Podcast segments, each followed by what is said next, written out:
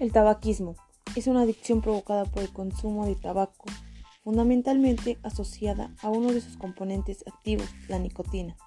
Actualmente sigue aumentando el consumo de esta droga entre 13 y 15 años de edad. Fumar puede causar riesgos en tu salud y en las demás, ya que 500.000 personas al año en México fallecen por la exposición involuntaria del humo del cigarro. Todo fumador debe recibir intervención terapéutica para incitarle, animarle o ayudarle para dejar de fumar.